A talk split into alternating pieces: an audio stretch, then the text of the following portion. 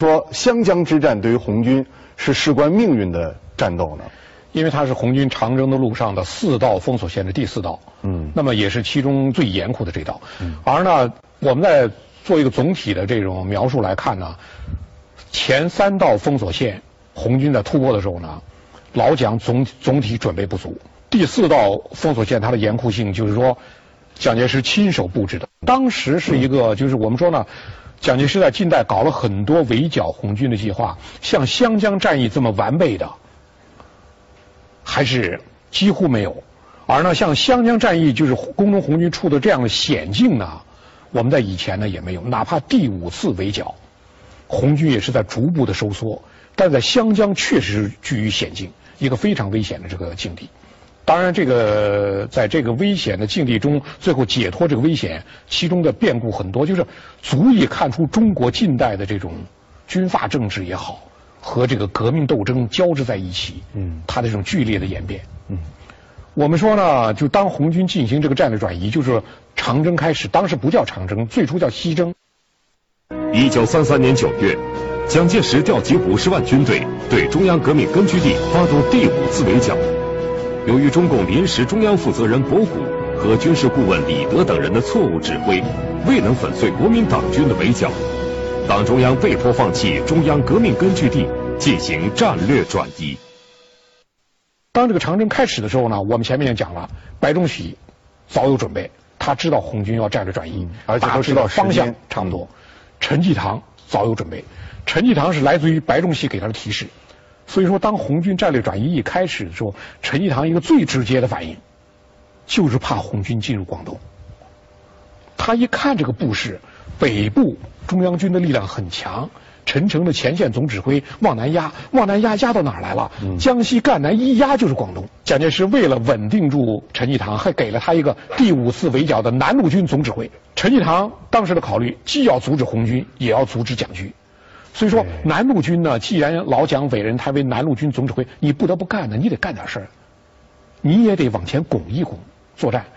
他作战呢，他还是采取了两面的手法，作战行动很有限。他往前伸了一伸，一旦伸到就是赣南，占领了军门岭。军门岭这个地方呢，实际上当越军占领这个军门岭的地方，红军是主动撤出的。嗯，当时主动放弃军门岭是什么意思呢？准备呢，在军门岭往苏区通的道路上设伏，让越军进来，然后歼灭他们。陈济棠他没有这个意思，陈济棠占领了军门岭就不走了，不往前走了，他没有说深入苏区与红军决战的意思，他是向老蒋交差，所以他占领了军门岭，就向蒋介石发电报，取得军门岭大捷，部队原始不动，老蒋就给他传令嘉奖，赏银五万，鼓励他再往前打，他再不再往前打了。陈济棠没有指导会昌。而是请来了过去的死对头，有“小诸葛”之称的贵军主将白崇禧。白崇禧在陈济棠的高级军官会议上，判断出了中央红军即将战略转移的时间和方向。陈济棠在面对蒋介石的命令和红军突围的压力下，他又如何选择呢？白崇禧对陈济棠有很大的提示，红军将要很可能借道广东、湖南这么走。那么呢，陈济棠当时就一个念头是什么呢？就让红军过境，就千万不要进入广东，让他过去。嗯，所以说从他占领了军门岭开始，到三四年七月。陈济棠就千方百计想办法和红军建立联系。嗯，当然和红军建立联系，这是很敏感的事情。对，就所谓说杀头的事情。对，通敌啊，通敌啊，这是很敏感的。嗯，虽然身身边这个蒋介石控制不了那么多，呃，地方军阀有地方军阀的利益实力范围，但是陈济棠还非常谨慎。他最后呢，七月份跟红军联系，九月份跟红军建立联系谈判的时候，他不让他的第一军就于汉谋那个军去谈。他觉得于汉谋不是很亲信，他让他的第三军，第三军是亲信，第三军挑了两个师长，再找他一个代表去与红军秘密的接触会谈。这个会谈的范围都非常小，就是弄两顶轿子，秘密把红军的谈判代表接出来，谈判代表就是何长工、潘汉年，嗯，接出来，接到这个越军的防区，秘密的谈，谈呢就说呢，怎么样想办法呢，减少双方的损失，主要还是。陈一堂考虑是为他自己的利益，对他说你说他通红军、通共，他倒不是，他主要为了保住他广东的利益。双方谈判达成这么几个协议，秘密的协议。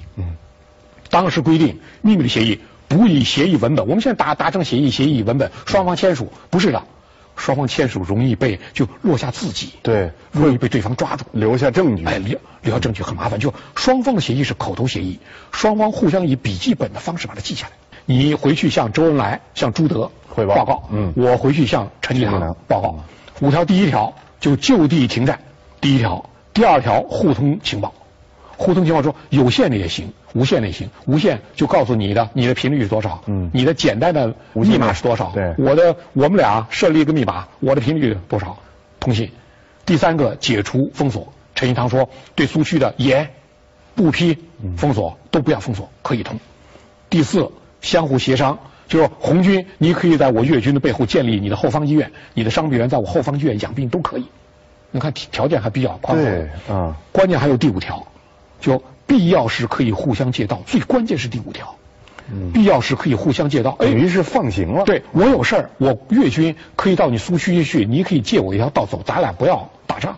嗯其实越军他不会到苏区的，关键是红军要借道，嗯，红军要西征，当长征开始要走。陈济棠的目的也是为了减少他的自己的损失。对。啊，嗯，关键所以第五条就必要时可以互相借道，但是呢，双方是有行动的时候事先告知对方，然后呢告知之后就说红军通知我，我的部队后撤二十里，让出来，把路后让出来。撤二十里，嗯，让出来。所以说呢，这双方达成的协议，对于我们这种红军长征开始啊，有非常大的帮助。当然，这个陈济棠，我们与陈济棠达成协议是非常保密的。这真是我们不曾看到谁都的历史。不对，谁都不知道。嗯这段秘密掩藏了很长时间。嗯，一直到八十年代中期，就是说我们的一个老革命家何长工同志，何长工同志写回忆录，才披露了这一段秘密。陈济棠是死也不会说的，合作是要的默契。当时双方呢，我们说最大的什么呢？是这种默契。默契的基础是什么呢？是利益。就是说广东的利益，陈济棠他的广东军阀的利益和红军的利益，在这点上不谋而合。红军要走，红军并不想占领广东，并不想在广东建立根据地，我们要西征，要走过去。陈济棠这太好了，你不进来，蒋军也跟着不进来，太好了，所以我让你走，你赶紧走。当双方达成协议之后，陈济棠的这个秘密谈判的代表向陈济棠汇报，你看这个协议达成了，陈济棠非常高兴。他没有想到红军要给他达成这样协议，他非常高兴。他要求下面，他直接给下面做了指令，只是在军师这级传达，说旅这级团以下军官都不知道，但是就怕团以下的军官贸然行事，执行不好。执行不好出问题，然后呢就给下面规定做了，敌不向我射击，不许开枪；敌不向我袭来，不许出击。这是他以底下的这个要求。当然，他这个规定的实质就是给红军让让路，让红军通过。中央红军准备借道陈济棠的防区进行战略转移。虽然陈济棠下令不准主动出击，红军是否就可以安全的穿过封锁线呢？敬请收看金一南少将的精彩讲述。我们经常讲，蒋介石就是他往往把地方实力派作为他棋盘上的棋子，他没有想到这个棋子绝不是被动的，嗯，这个棋子它是有主动性的，它有它的当你盯不住的时候，嗯。你满盘棋车马炮，当你盯不住了，这个小棋子是要自己要动一动的，它要调整调整，调整调整位置，它调整一个自己最佳的位置，保护自身一个最佳的位位置。这棋子本身是是要动的，所以前几道封锁线都是很快，突破都很快。这是使呢蒋介石始料不及的，就是红军前面突破这么快，所以说呢，我们在经常讲突破封锁线的时候，实际上呢，双方达成这个协议，我们看其实通过，我们说准确的说是通过封锁线，嗯，对方让路，第一道、第二道、第三道都这么过来了。后来就有些人讲出这个话了，就当然是陈济棠的让路给红军带来的这个西征之初带来了很大的方便。后来有些人把这个东西过分的夸大了，夸大到什么地步呢？就是说，如果没有陈济棠的让路，红军就完了，出不来了。我觉得这就太夸大了。陈济棠为什么让路？陈济棠呢，他在就八一南昌起义的部队南下汤坑内战，他跟八一南昌起义部队打过仗，打过仗他当时就知道这，哎呀，这个共产党领导军队很不好打的，非非常难。但是八一南昌起义的时候，陈济棠认为是什么呢？他认为是残部啊。现在是十万红军入广东，他无法招架，他根本对付不了。所以说呢，陈济棠让路不是出出自于陈陈济棠的革命觉悟，他不是这个问题，也不是出于陈陈济棠什么恻隐之心，他不是的，对，完全出于自身的利益。他以红军无法抗衡，红军入粤将要给他带来非常大的问题。所以说他在这种情况下让路，就是说陈济棠的让路实质不是为了红军，是为了他自己。对，不要让蒋介石进来侵蚀他广东的利益。地方军阀最重视的还就是自己的利益。对，苦心经营。我们可以设想，嗯，如果说红军当时虚弱到能够被陈济棠消灭的地步，他会不会让路？他肯定毫不犹豫的扑上来。对，一口把你咬死了，然后向蒋报功了。正是因为他吃不掉你。而且你可能对他带来很大的危害，这时候呢，让路就成为一种选择了。所以我我们在一方面讲，陈济棠的让路给红军带来了很大的方便，减少了我们损失，提高了我们前进的速度。但是呢，也不能过分的夸大，把它夸大到如果不让路，我们红军就完了。我觉得这就说的太过了。当红军顺利的穿过了三道封锁线后，蒋介石才幡然醒悟，亲自着手布置了对红军有真正威胁的第四道封锁线。也正是这道封锁线给中央红军造成重大的损失。他主导这道封锁线，蒋介石已经做出了几个清醒的判断了，判断出了这么几条：第一个，红军的突围不是战术行动，而是战略。战略，他判断出来了；第二个，红军的方向不是南下，而是西进。蒋介石认为为时不晚，他说现在正是中央军利用粤军、湘军、桂军联合作战，围歼在湘桂边境。湘江之畔围歼工农红军的最好的时机，他当时就搞了个计划，就是就是要在湘江畔通过四股力量完成对红军的这个夹击。嗯，这四股力量呢，我们说呢，就说薛岳的这个力量，薛岳指挥的湘军以就是，当然他派了一个就是追剿军总司令，他给了个名义何健，让湘军的总司令何健当追剿军的总司令，白崇禧的桂军两个军。陈济棠的粤军两个军，中央军和湘军七十七个团，总共四十万的兵力，在湘江这一带呢围歼红军以湘江以东。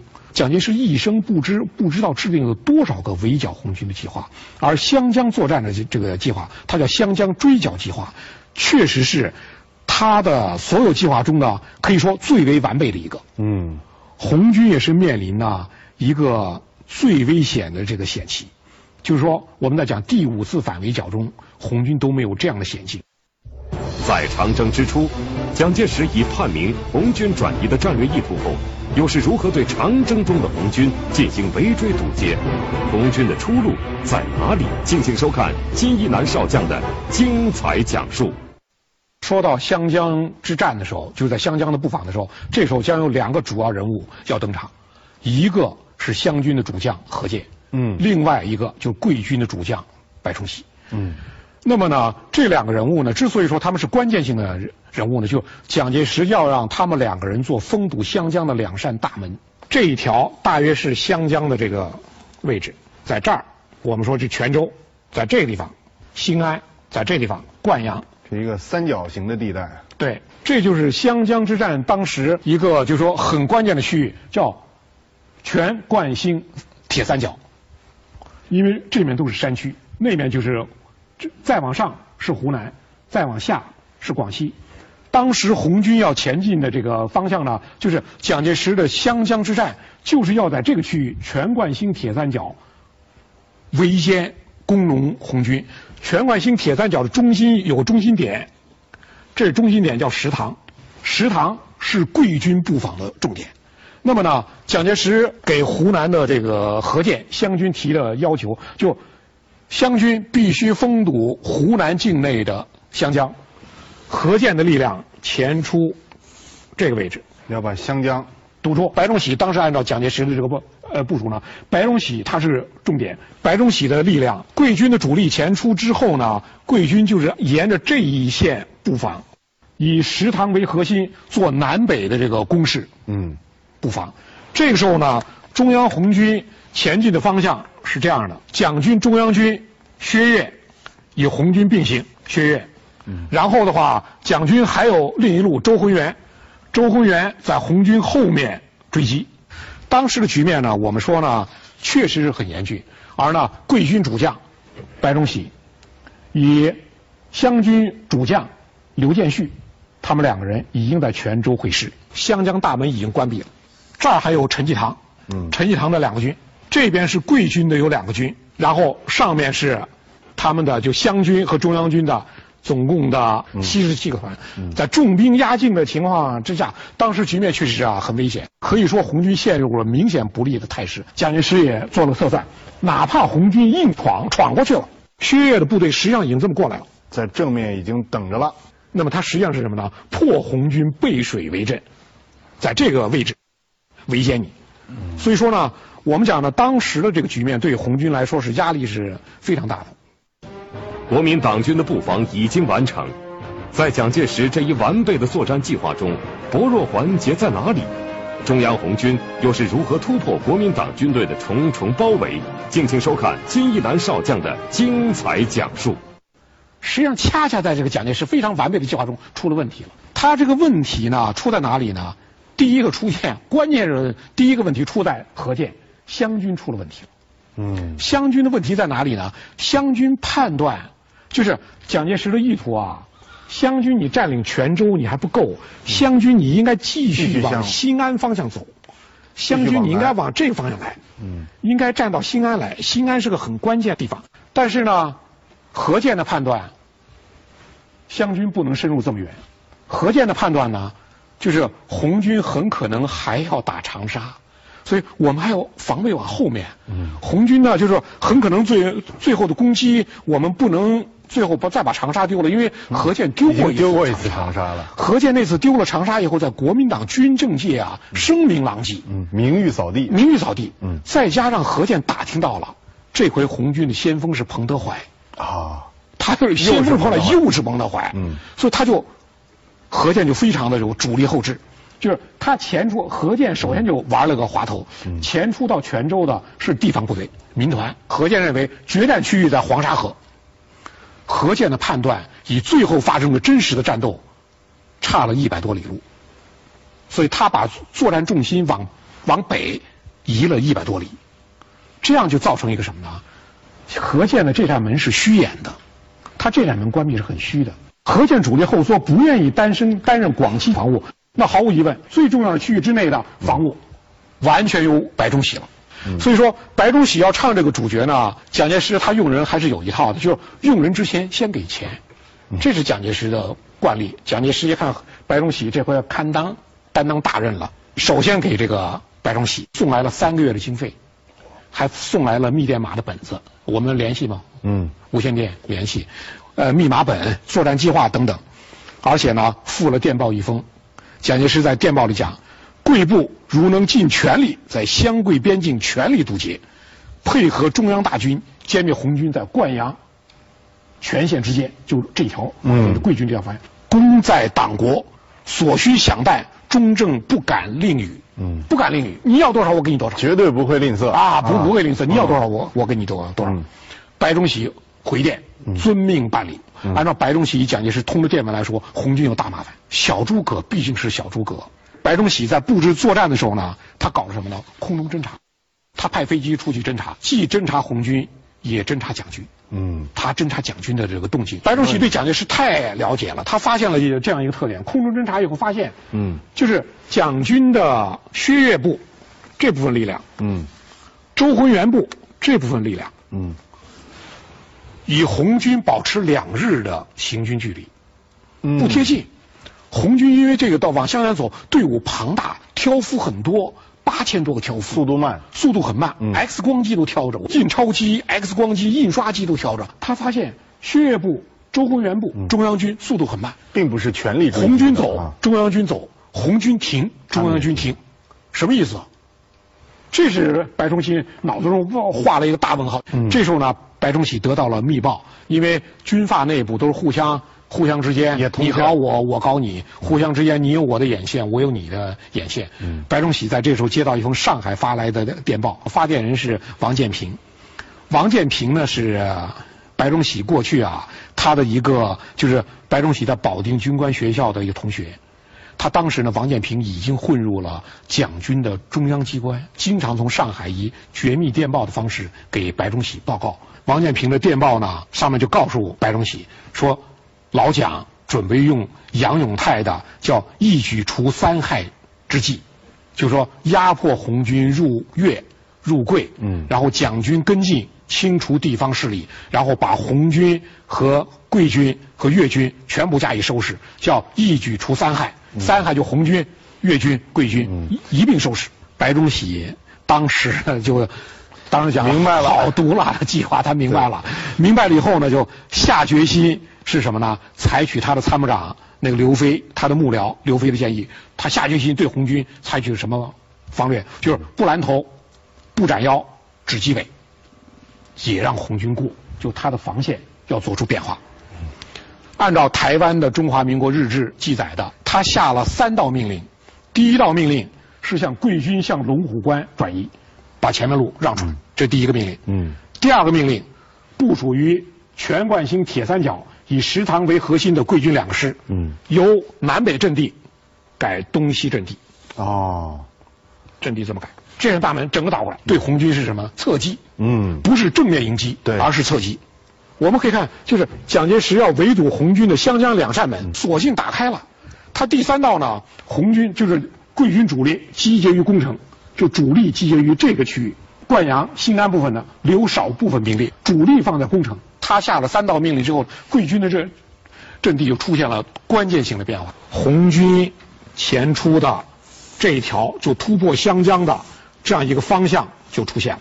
白崇禧指挥贵军的核心是放弃石塘阵地，这是个非常核心的位置。嗯，湘军坚守了，对，不坚守了。十一月二十二号，就红军到达这个区域之前前五天，湘军放弃了全冠星防守的核心阵地石塘。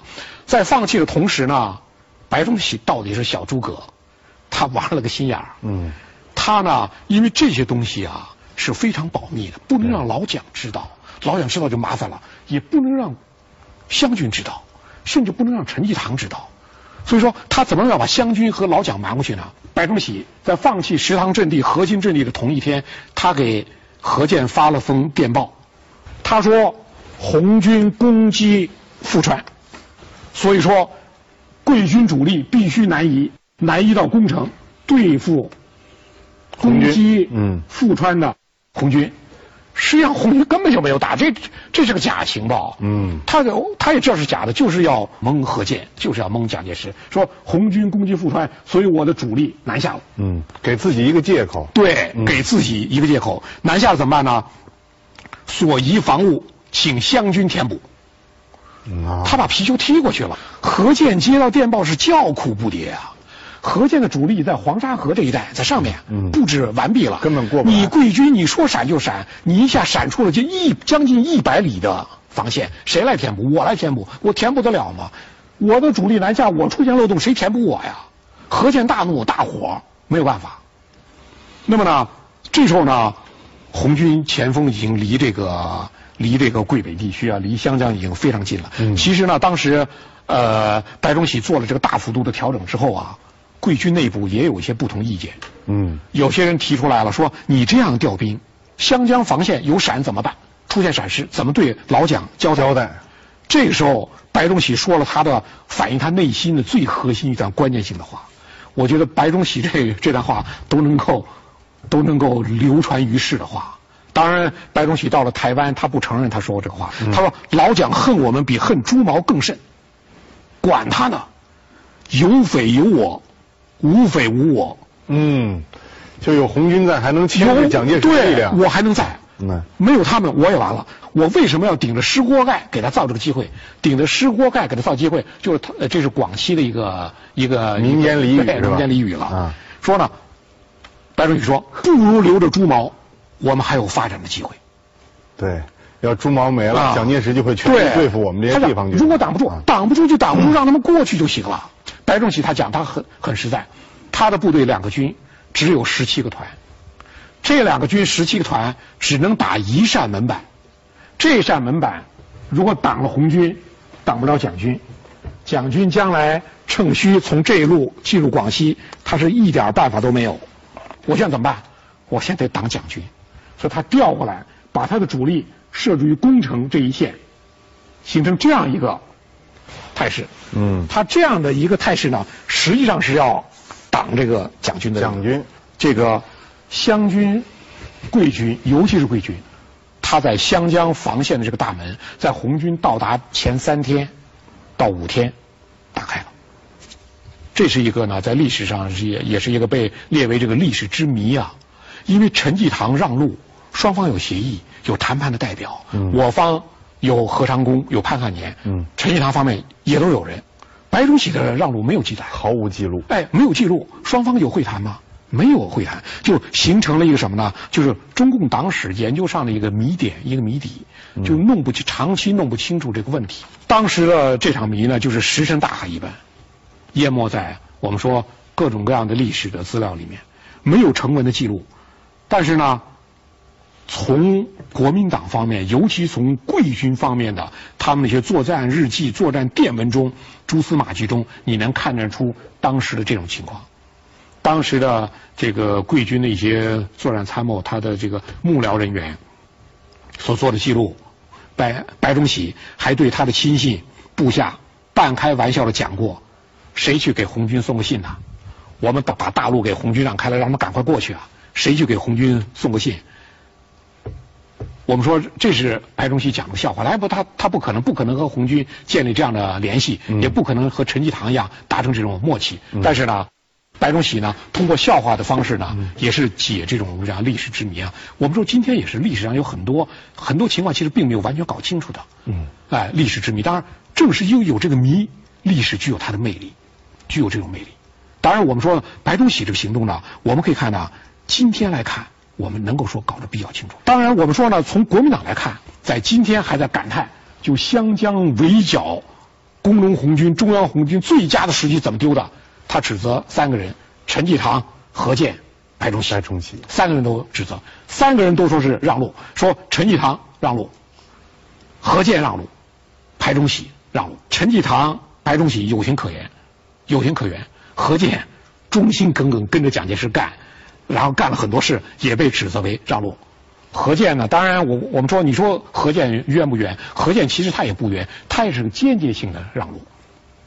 当他把主力集中于湖南，不愿前伸广西的时候，实际上就已经在让路了。已经在让路，他那半扇大门也打开了。当蒋介石在利用湘军、桂军、粤军共同合围红军，然后达到蒋介石一时数鸟的目的的时候，湘军、桂军、粤军也各怀鬼胎，保存实力。然后呢，不让老蒋的这种盘算得逞，那么实际上呢，也给红军长征呢造成了一些，就是开拓了一些这个可能的通路。嗯，要不然我们讲呢，这面临的麻烦是非常大的。所以后来为什么蒋介石指责这个白崇禧啊？说白崇禧这种堵截，他叫什么呢？叫送客式的追击。我们说呢，蒋介石啊，你到这个地步，你其实最终来看呢，你怪不得别人，嗯，还怪你老蒋自己。对。关键的因素是什么呢？就是老蒋，你的心眼太多了，别人都防着他，你还是想用红军长征、红军西征，同时收拾地方势力，你的意图太明显了。你不能怪说是白崇禧怎么防你，陈济棠怎么防你，何键怎么防你，你先看你怎么准备收拾他们呢？你包括蒋介石给他的，就是说中央军的前敌总指挥薛岳发的这个电报，讲的非常明显，就一面弥平匪患。消灭红军，以便弥平军阀格局，收拾地方军阀。所以在这种情况之下，都是各怀鬼胎，个人有一本账，个人有一本经，个人各念各的经。那么在这种情况之下呢，蒋介石叫什么呢？最终伤害其身，最终害害他自己。就是为什么中央军和红军就保持这样的距离？他就是什么呢？就是中央军以红军不做抵消，让红军去与地方军做抵消。这是蒋介石盘算，就你盘算的这么精，你说别人别人就不要做你类似的盘算，这从历史上也是不公正的。后来就说，当然是白崇禧让开了这个路，让开这个路让红军通过，但是呢，白崇禧必须做出交代，他不做出交代，他对蒋介石也是不行的。嗯，白崇禧他就是什么呢？他最后击红军的后尾，抓了一部分就是老弱病残，抓了一部分伤病员作为红作为所谓红红军的俘虏，还抓了一部分红军的挑夫。红军的挑夫实际上是雇佣了当地的就是江西的老百姓，不管一并算入红军，然后再找了呃就是广西当地一些民众扮演红军，他拍了个片子，哎拍了个片子叫就是贵军大捷，俘获俘获红军七千人。你七千人很多的数量，你得有人走过去啊！他镜头上对着排排红军，就老弱病残、伤病员、挑夫和广西的一些民众扮演的红军。他拍这个片子呢，是拿到南京给老蒋交代，说是我贵军也是呃堵截红军有力的。你看我光抓红军的俘虏抓了七千人，他的这样给老蒋做个交代。蒋介石毫无办法，蒋介石明明知道他们在玩猫腻，也没有办法。后来呢，蒋介石没有办法，只好就说呢，红军穿过了湘江了，出出了境了。蒋介石要严令桂军尾追。当时桂军呢是派的桂军第七军，他的一个就是桂军的主力第七军，军长叫廖磊，叫廖磊率第七军尾追红军。然后呢，白崇禧，这是这是蒋介石要桂军尾追的，白崇禧那就说好，不得不尾追。尾追白崇禧叮嘱军长廖磊：“你要跟薛岳一样，与红军保持两日距离，就保持两日。红军走你走，红军停你停，两日行程，不与红军后卫发生交战。然后呢，白崇禧的第七军呢，就以红军后卫的董振堂的第五军团，第五军团后卫保持两日距离。五军团走他也走，五军团停也停，不做接触，不发生战斗。”老蒋后来发现了这个问题，很恼火，给廖磊发电报，就说呢要廖磊急追。廖磊给老蒋回了个电报，这个电报也是很有意思。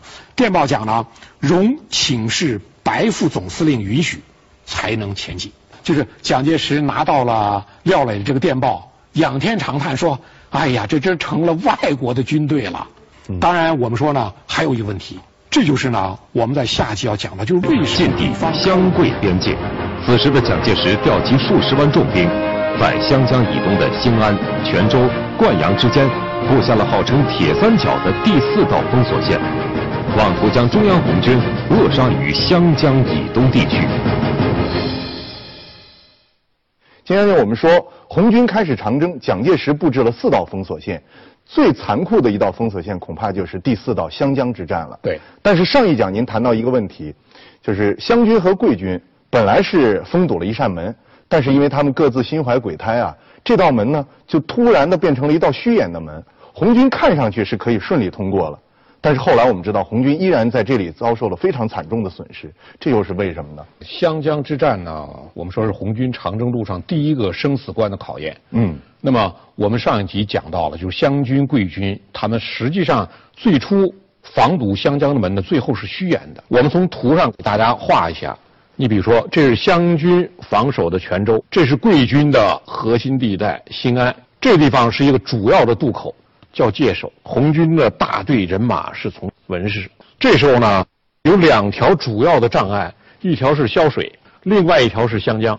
这两条江，那么形成了对红军的障碍。原来湘军的防线是这样的，桂军的防御阵地是这样的。把这大门堵住的，对。然后贵军的南北阵地调为东西阵地之后，贵军的防线实际上是这样的，对，等于大门打开了，打开了，中间形成了一个通道。这个通道呢，实际上是红军避免损失、通迅速通过第四道封锁线最好的时机。当时红一方面军是红军长征的前卫，就先锋。红一方面军的先锋的先锋是红一方面军的一个就是便衣侦察队。当时这个便衣侦察队呢，由这个红一方面军的军团的侦察科的科长刘忠率领。嗯，刘忠呢，一九五五年就我们第一次授衔的时候授为中将。红一军团这个便衣队首先渡过湘江，到达这个界首的位置，到达这个位置。嗯，到达界首之后呢，他们迅速往这个方向发展，就是往泉州方向去。往泉州方向去呢？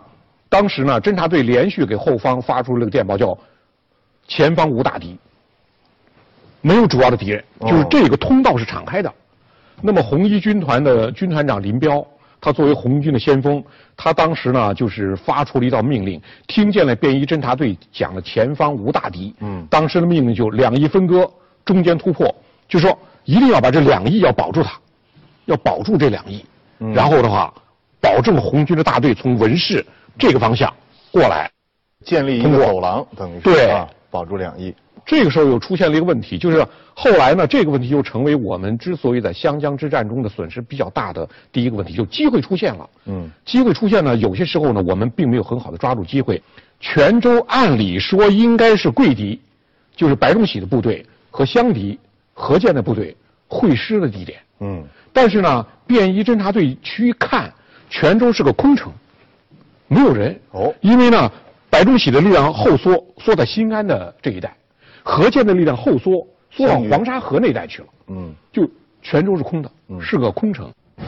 当时出现了非常好的时机，就我军迅速占领泉州。当时红二师已经过河了。那么呢，当时的便衣侦察侦察队的队长刘忠，就向红二师的红五团，因为呢，刘忠原来在五团当过政委，红五团是个模范团，战斗力很强。他向五团要求，就说迅速机动，占领泉州。五团的团长呢叫陈正湘，他做不了主，率领五团的是红二师的参谋长，叫李唐鄂。李唐鄂听见这个消息，李唐鄂犹豫了，他觉得如此重大的情况应该报军团首长批准，就报林彪的批准。嗯，我们说呢，这就是军队中行动中一个非常大的事情。我们经常讲叫兵贵神速，战机稍纵即逝。稍纵即逝。嗯，李唐鄂这一犹豫，报军团要军团长批准，那么呢，报军团指挥部待命令再行行动，这下把时机耽误了。错过机会了。，对，战场任任何一个战场，这个战机稍纵即逝，你这个战场就指挥员抓住战机，扩大战果，这种就指挥员一个本身的素质。当你一切命令听指挥的时候，当然我们三大纪律八项注意叫一切命令听指挥。当你在战场这个瞬息万变的情况下，当你一切命令听指挥的时候，你容很容易把战机丢掉。就这时候，指挥员指挥员的这种主动性，嗯他的创造性的执行命令灵机应变的能力非常重要。对，由于我们犹豫了，嗯所以说呢，五团没有及时的占领泉州，就差了几个小时。命令下达，当五团向泉州开进的时候，湘军的刘建绪部队已经把泉州占领了。泉州一占领，给我们导致一个什么呢？后来林彪的部队，就是红一军军团的部队，不得不在泉州之外三十里的绝山铺构筑主要的阵地。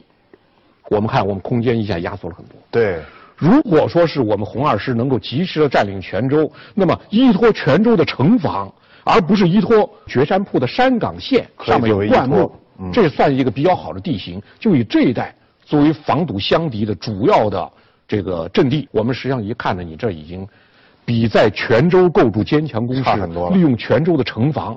完成这个防御，那你的有效性差多了，损失就比较大了。嗯这是呢，我们渡过湘江的第一个失招。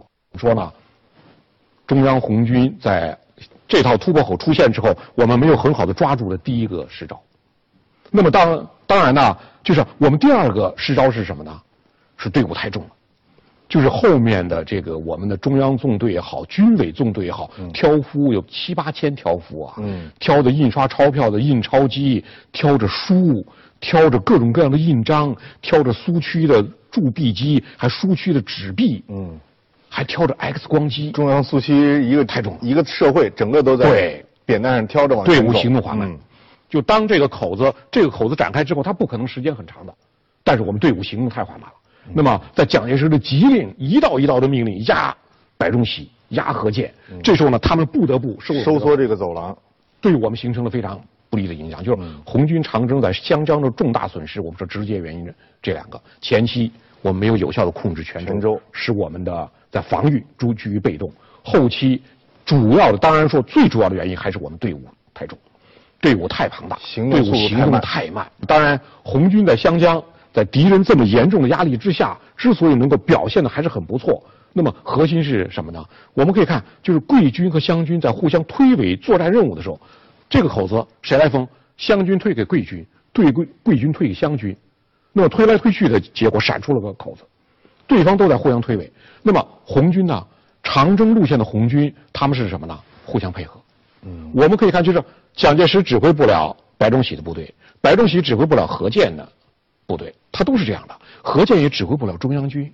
那么我们的长征的过程中呢，红一军团、红三军团互相指挥。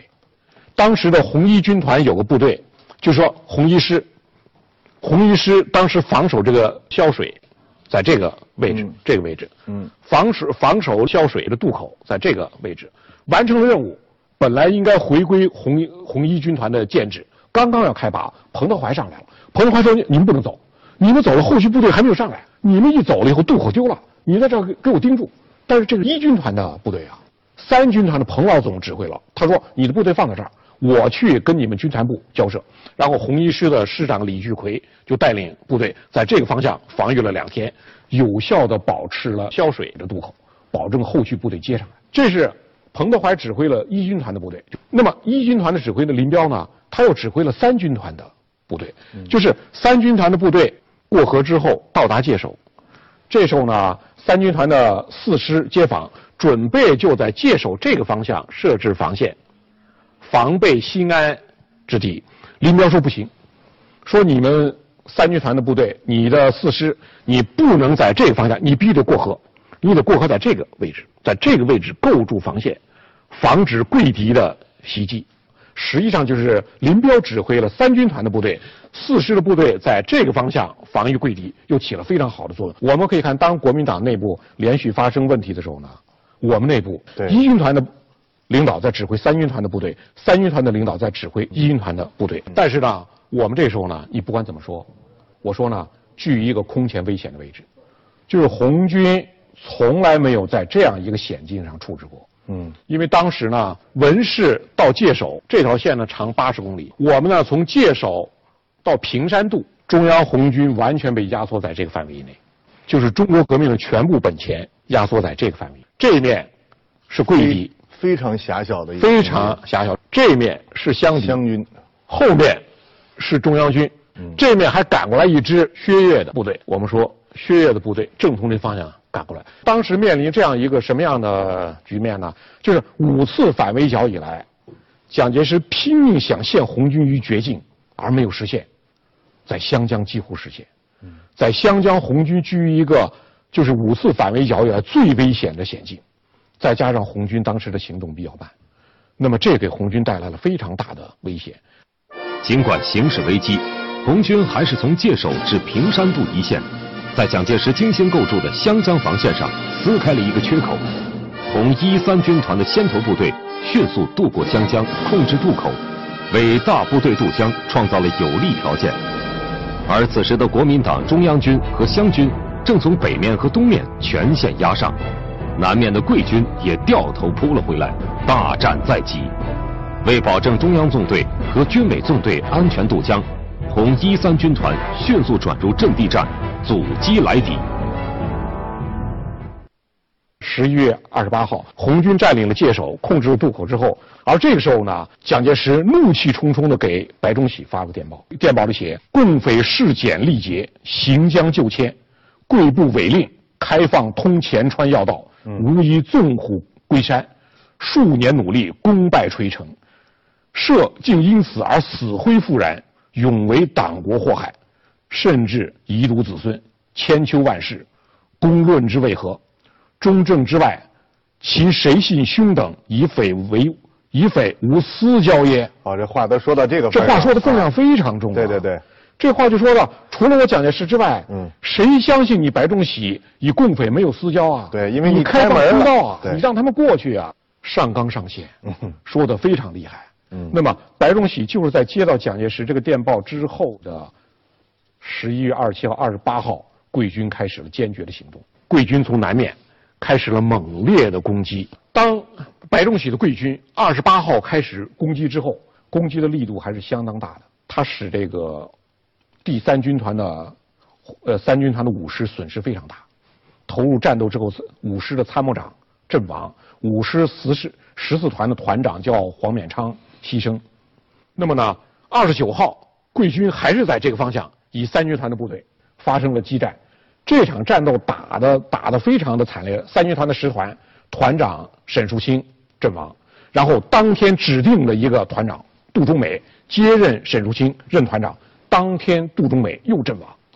就三军团一个团在这坚守阵地，一天之内两名团长阵亡，三军团的历史上没有过的。这是打得非常惨烈。就三军团的部队以前还没有经历过如此惨烈的战斗，战斗激烈程度可知。你看参谋长阵亡，嗯，然后的话两个团长阵亡，而呢三军团的十八团被桂敌截断于湘江河湘江以东，十八团实际上最后全团覆没，整个团覆没，战斗打的是。非常惨，所以三军团的最后的黄克诚回回忆，他说：“自红军长征以来，中央红军沿途受到敌人的围追堵截，迭遭损失，其中以通过广西境内是损失最大，伤亡不下两万人。他界首一战，则是广西境内作战中损失最重大的一次。如果说桂敌采用极小尾的方式给三军团造成了很大的伤害，那么湘敌给一军团造成了很大的伤害。”当然，他们之间还有矛盾。你比如说吧，白崇禧，白崇禧晚晚年在台湾回忆，他写他的回忆录，他就说呢，他说我们当时是很卖劲儿的。他说湘军刘建绪在那跟打哈哈。他说我派飞机去侦察，结果飞行员回来告诉我说湘军根本没有行动，他们在抗日，抗什么日呢？就天上太阳很大，他们杵着枪在地上睡觉呢。叫抗日，抗日躲避日头呢。哦，白崇禧这个说法，实际上这是一个推诿责任的方式。我们说呢，刘建绪作战比白崇禧还要卖劲儿，湘敌对我一军团造成的伤害，比贵敌对三军团造成伤害还要大。在这点里面呢，我们讲湘军的指挥员一个叫李觉的，嗯，他的前敌总指挥就是刘建绪，是湘军整个湘军的前敌总指挥。嗯，那么李觉他又是呢这回呢。就是压迫红军的前敌总指挥。那么李觉这个人呢，我觉得呢，我们可以把他介绍一下。就是李觉这个人，他给一一军团造成了非常大的压力，当然也带来了很大的伤害。那么李觉这个人呢，他是个湖南长沙人，是个标准的学生官，就是从军校毕业的学学生官。我们说他不是所谓行伍出身的。最初分到湘军去的时候，我们经常有的话。叫嘴上没毛，办事不牢。嗯，李觉分到湘军当排长，他没长胡子。嗯，他非常着急。下面这些兵，湘军这些兵，湘军这些兵就是类似于土匪，吆五喝六的，五大三粗的，不把这个学生官，学生官是排长，不把他放在眼里。李觉很着急。这时候呢，有老兵给他出主意，就是他们团长唐生智就给他出主意，没有胡子着急，说你啊，你弄块老姜，老姜把它烧热了，嗯，说烧热往嘴上烫一烫。能把胡子烫出来，然后李觉是他是学生官嘛，他是信以为真，傻乎乎的烧了老老老姜烫，嘴都烫肿了，胡子也没没烫出来，在部队传为笑谈。这一传为笑谈呢，大家一看，就湘军这些这些牛气哄哄这个官兵，一看，哎，这个学生学生官还可以，心还挺诚，还挺傻，还挺嗨，嗯，跟他关系可以了。我们说呢，这个学生官拿姜烫出在自己嘴上烫出胡子的这个学生官，在湘江作战时极其凶猛。嗯，极其凶猛，他指挥的部队给红一军团造成了非常大的压力。嗯，红一军团呢，我们说呢，红一军团大约从三十号，三十号以后，林彪就命令红一师和这个红二师，其实加起来总共五个团，马上在这设防。湘军的攻击就大幅度的攻击，二十九号试探攻击开始，三十号大幅度的攻击开始。那么这个攻击呢，是进行的非常残酷的，可以说是红一军团历史上。几乎是从未经过这样严酷的战斗。那么呢，红一军团一师的米花山的阵地，三十号当天就丢了。那么一师往后退，李觉指挥的部队很快又占领红二师防守的这个阵地，轮番冲锋。二十五团的阵地失守，那么一师、二师部队都往后退。这时候李觉指挥部队打穿插，穿插迂回。就是我们经常讲穿插迂回是红军的好戏，运动战，运动战，这是红一军团的拿手好戏。没想到李觉指挥湘军对我们干这个穿插迂回分割包抄。那么当时这种局面，三十号这个防线震动的这个局面，林彪都为眼前的战局感到震惊。一军团呢本身就是运动战擅长，伏击战擅长。本身固守就是弱项，等于在这打这个阵地战了，让阵地战，完全是个钳子。对，就是一军团、三军团两个钳子，你必须撑开它。你撑开这个钳子，中央纵队和军委纵队才能过去。有一个大的通道能过去。通道，你要保护这个通道，所以说，嗯，你就没有主动权，你必须在这儿固守。当时呢，红一军团面临一个非常严重的局面。林彪第一次感觉到，就是长征路上，林彪有两次最为紧张。第一次就是在湘江。这个决山铺的阵地防守，这个阵地几乎被湘军突破的时候，那么就在这个三十号的晚上，一军团的首长林彪、聂荣臻、政委聂荣臻、参谋长左权三个人经过商量之后，给中革军委，就当时我们叫军委三人团，军委三人团的指挥就是周恩来、李德、博古，发了一封十万火急的电报。电报后面讲，军委需将湘水以东各军星夜兼程过河，一二师明日继续抗敌。就是星夜兼程过河这封电报，十万火急。这封电报发到后方之后，引起后方极大的震动。嗯，就向来披坚夺锐的一军团，对自己的战斗力发生了动摇，都面面临能不能顶住？对，发生了动摇。嗯，那么我们讲呢，就林彪这封军委需星夜兼程过河的电报，给中革军委带来极大的震惊。因为当时中央纵队和军委纵队在开进的过程中，听见周围都是枪声和炮声，非常近，知道情况严重，没有想到这么严重。接到这个电报，中国军委主席朱德在凌晨一点半立即给林彪发了一封报。这个电报讲了，一军团的全部无论如何要把握渡口，要把这个汽车公路要守住，要一定要保持在我手中。电报口气非常硬。朱德的电报一点半发的，周恩来觉得不行，不保险。周恩来是中国军委副主席，实际上是三人团的负责人。周恩来在三点半又发了封电报。周恩来这个电报呢，是以中央局、中国军委和总政治部的三大单位的名义起草。那他比朱德这个电报分量更重了。周恩来的这封叫“高举胜利旗帜，向着火线冲去”的电报，我觉得在我们军事上也非常有保留的价值。我说你看看我们当时的险境。一军团接到周恩来的电报，就凌晨四点钟开始布置。聂荣臻带领全体政工人员下到下面去动员。林彪、左权指挥部部队就加紧就一定要坚决的顶住。那么呢，当时林彪呢下达了命令，一定按照军委的要求，十二月一日十二时中午之前绝不准敌突过白沙铺，就一定要顶住，就是要在这个前沿要顶住，不能让敌人过来。就我要保持我的钳子要张开。让我们的中央纵队、军委纵纵队过去。此时，携带着大量辎重和行李物品的中央纵队和军委纵队，正在以每天二三十里的速度，艰难地向湘江渡口挺进。为了争取时间，红军将士与敌人展开了长征以来最为惨烈的血战。十二月一号，林彪光想着白沙铺了，他没有想到我们讲湘军的悍将李觉，李觉穿插非常迅猛。差点把林彪的军团部给断了。我们说呢，不光是林彪会打穿插，你看李觉这个穿插指挥湘军，就拿一个老姜要在自己嘴上烫出胡子，这个李觉作战极其凶猛。就战斗到了中午，林彪正在指挥呢，正在指挥，参谋长左权正在吃饭，警卫员上来报告说敌人爬上来了。左权一听，聂荣臻当时在旁边也不相信，说可能是看错了。结果说呢，他们端着饭碗往山下一看。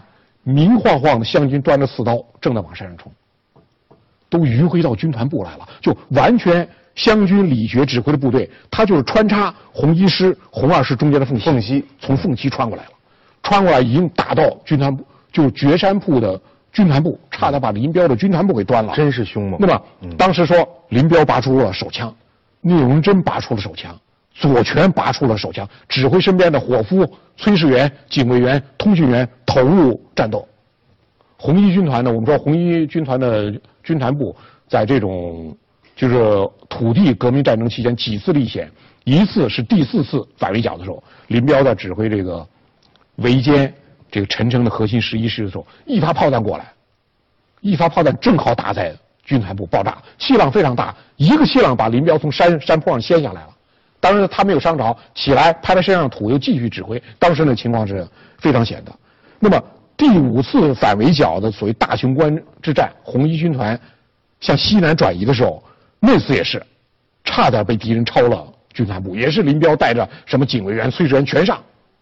那么第三次是这次湘江，这次战斗非常惨烈。那么实际上就军团的主要指挥者拿枪放射，才杀出了重围。后来，一九四二年，左权在抗日前线牺牲了。林彪当时呢，因为他们两个长期搭档啊，红一军团的军团长，红一军团参谋长，长期搭档。那么林彪写了一篇呢，叫《导左权同志》，声情并茂。我们说林彪在他的历史上，这个人很沉默，他话不多，他很少表露自己的心迹。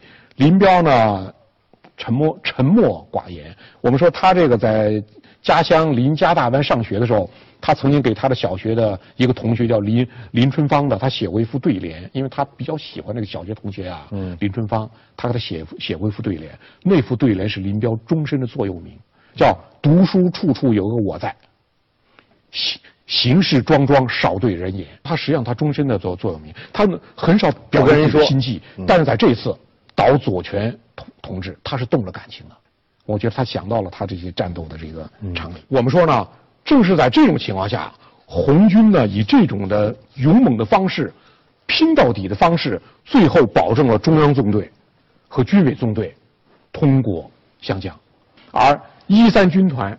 这两把钳子多张开了两天，按照常规来看，我们的部队如果分量轻一些的话，应该在三十号能够完全过去，这样红军的损失要小得多。但我们这个渡口一直保留到十二月二号，多撑了两天，钳子多开了两天，多张开两天。你想这两天面临着多大的压力？三军团面临桂军沉重的压力，一军团面临湘军沉重的压力，在这种压力之下多撑了两天。当然后卫的五军团、八军团、九军团。为红军为中国革命立下了大功，嗯，这是呢我们说呢改变红军命运的两天，当然这两天代价极大。红军长征的时候八万六千人，这两天过去以后锐减为三万余人，红军战斗力严重的损失。啊，当最后十二月二号，就红军主力全部通过的时候，就是周恩来中国军委的主要负责人下令炸毁界首的渡口。当时红一军团在雪山铺这一带。林彪、聂荣臻、左权他们亲自的主持的安葬将士的遗体。据人的回忆呢，平常极少流泪的林彪那一天叫泪如泉涌。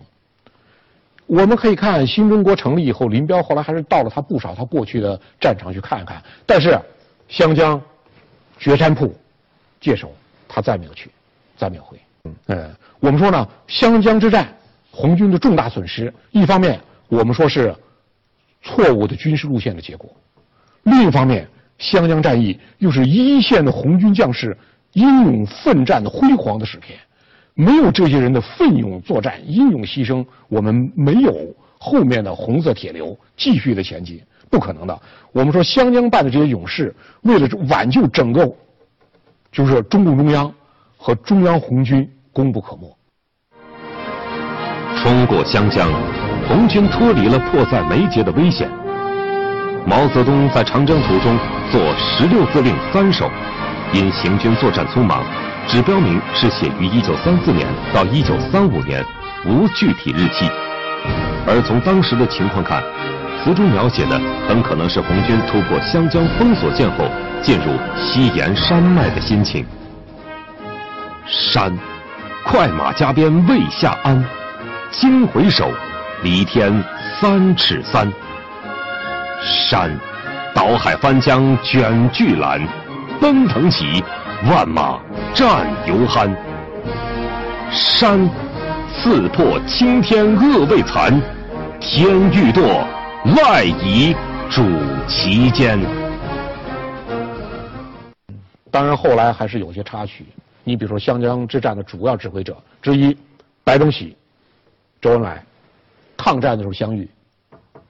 抗战的时候，因为抗战国共合作，合作那次是一九三八年十月，武汉保卫战失败，国民党大量的撤出武汉。当时呢，呃，周恩来同志呢也是从武汉撤出来，撤出来在路上，他看见前面有一辆车坏了，有一个国民党的高级军官在那地方等车，车坏了修理，他下车一看是谁，白崇禧，周恩来邀请白崇禧上自己的车，白崇禧犹豫，不上，那么。后来，白崇禧说犹豫再三，还是上了车了。